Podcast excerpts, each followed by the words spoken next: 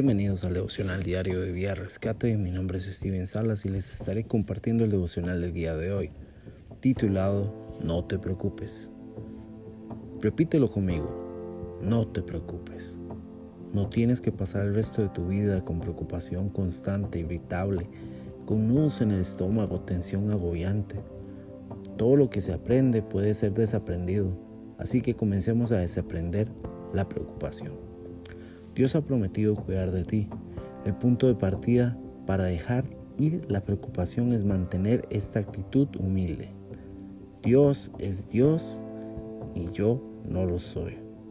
Cuando comprendas eso, la preocupación comenzará a desaparecer de tu vida. Jesús les dijo a sus discípulos, no se preocupen, confíen en Dios y confíen también en mí. Juan 14, 1. Comienza cada día recordándote a ti mismo que Dios es un Dios bueno cuando te levantas. ¿Por qué no intentarlo?